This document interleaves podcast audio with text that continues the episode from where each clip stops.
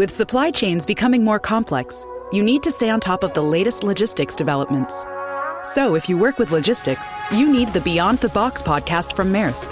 It's the easy way to keep up to date with everything from digital disruption in logistics to the need for supply chain resilience in today's market.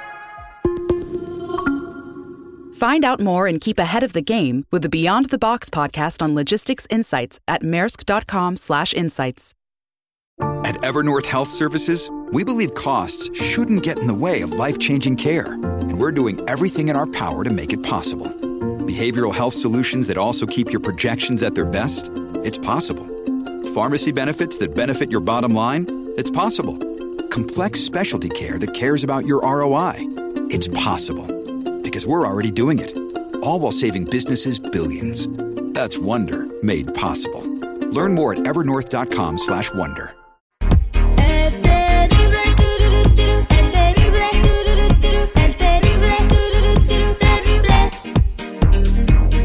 Estamos de regreso al aire con el terrible al millón y pasadito y tengo aquí a mi compa Tony Flores ayudando a la comunidad como siempre con mucha información muy interesante y el día de hoy nos va a decir por qué tenemos que pues andar alerta con las autoridades que andan ayudando a la migración. Eso es lo que ha investigado Tony el día de hoy. Mi Tony, muy buenos días, ¿cómo andamos? Al millón y pasadito mi Terry, sí, fíjate, aquí acusan al sheriff de convertirse en máquina de deportaciones, acusan al alguacil del condado de Orange de violentar la ley Trust Act por entregar a inmigrantes a ICE. El condado de Orange se ha convertido en, la capital de deportaciones Terry en California, declaró Herrera a la opinión. Esto es una, esto es a causa de Don Burns, un deportador en jefe ahí en Orange County, ¿ok? Tan solo eh, habría que recordar que coordinó con el expresidente Donald Trump la demanda contra California de la ley SB 54, que fue para hacer la ley santuario. Dicha ley prohíbe que las fuerzas del orden local comunicarse y con los funcionarios federales de inmigración y darles a los inmigrantes. Ahora, las deportaciones que están causando esto son después de que cumplen una sentencia en la cárcel las personas. Pero acordémonos, una sentencia ahorita puede ser hasta, hasta de un orden de arresto por un ticket que tuvo una persona, la pueden meter a la cárcel por no traer licencia de conducir. Hay que tener mucho cuidado con esto. Pero, ¿qué más causa todo esto? Pues una investigación, ¿no? Algo que cuando te corren las huellas, ahí te salen varias cosas. Y si tú no has revisado tus antecedentes penales y no sabes qué hay en ellos o qué podría existir en ellos, pues estás a ciegas manejando o manejando tu vida conforme vamos en este país. Entonces, la recomendación, mi Terry, como siempre lo he dicho, hay que revisar nuestros récords criminales para estar prevenidos de lo que pudiera pasar con nosotros. Inclusive nos pasamos una un, un alto, una luz roja y pueden pasar cosas que no. Son mejor, hay que prevenir. Yo le digo a la comunidad, ahorita es el momento de que empecemos a revisar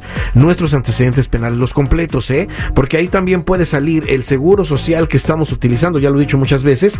Y fíjate, la semana pasada precisamente revisamos los récords de una persona y no le salió nada más un seguro social, le salieron tres seguros sociales que ha utilizado tras el transcurso de su vida, pero lo bueno fue que ya le estamos ayudando a despegarse de eso de la manera correcta y dejarlo completamente en su número DITIN. También le estamos procesando el número que dé el gobierno porque también con esos tres seguros estuvo trabajando directamente con dos de ellos al mismo tiempo. Yo no sé por qué hace esto la gente, pero en fin, con este número que da el gobierno va a poder ejercer un trabajo correctamente en este país y van a poder estar en mejor condición. Por eso invito a la gente que tenga preguntas, que quiera hacer lo correcto, que llamen a la línea de ayuda al 1-800-301-6111.